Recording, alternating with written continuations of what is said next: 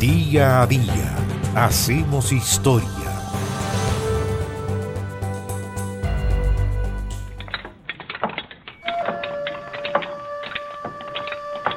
El 27 de septiembre del año 1822, en Francia, Jean-François Champollion anunció que había descifrado la piedra Rosetta y por lo tanto había descifrado los jeroglíficos, permitiendo acceder a la lengua del antiguo Egipto. La piedra de Rosetta es un fragmento de una antigua estela egipcia de una piedra parecida al granito que está inscrita con un decreto publicado en Memphis en el año 196 a.C. en nombre del faraón Ptolomeo V. Esa piedra tiene una particularidad. Está escrita en tres lenguajes.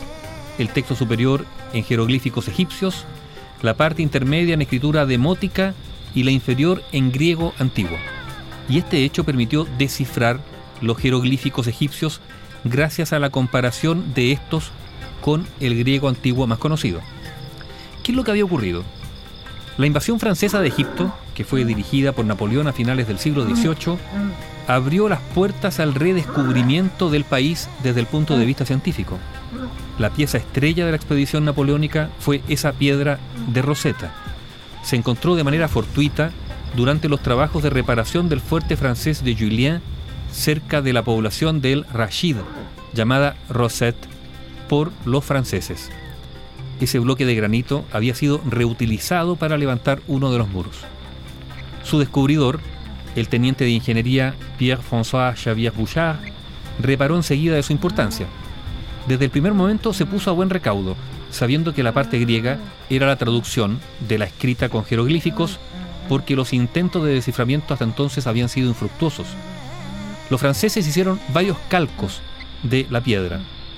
Inglaterra, también conocedora de su importancia, la tomó como botín de guerra e inmediatamente la envió a Londres y desde 1802 está en el Museo Británico.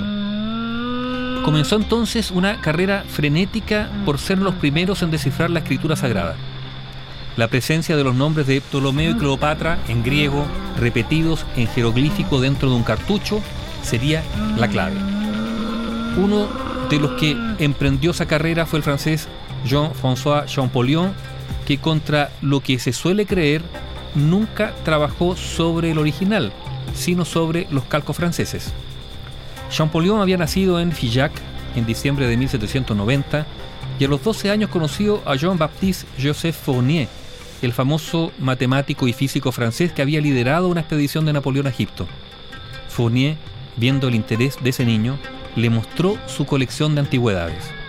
Champollion salió de allí convencido que conseguiría descifrar los jeroglíficos y durante años no cejó en su empeño. El 14 de septiembre de 1822, Jean-François entró de golpe en el despacho de su hermano, al grito de Lo encontré, y después se desmayó. Unos días después, el 27 de septiembre, presentó su descubrimiento ante la Academia de Inscripciones de París de manera formal. Lo hizo por medio de una carta titulada Carta para Monsieur Dacier relativa al alfabeto fonético jeroglífico utilizado por los egipcios. Bon Joseph Dacier era el secretario de la academia en ese momento. Después, Champollion publicó el libro Resumen del sistema jeroglífico de los antiguos egipcios, donde explicó la compleja naturaleza de los jeroglíficos egipcios. Dijo, la escritura jeroglífica es un sistema complejo, una escritura que es a un tiempo figurativa, simbólica y fonética en un mismo texto, en una misma frase y, debería decir, casi en una misma palabra. Posteriormente vino el reconocimiento. Primero se le nombró conservador de la colección egipcia del Museo del Louvre y posteriormente pudo viajar a Egipto en una expedición arqueológica. Jean-François Champollion, que el 27 de septiembre de 1822 hizo público su descubrimiento, el haber descifrado la piedra Rosetta y a través de ella el lenguaje de los jeroglíficos del antiguo Egipto.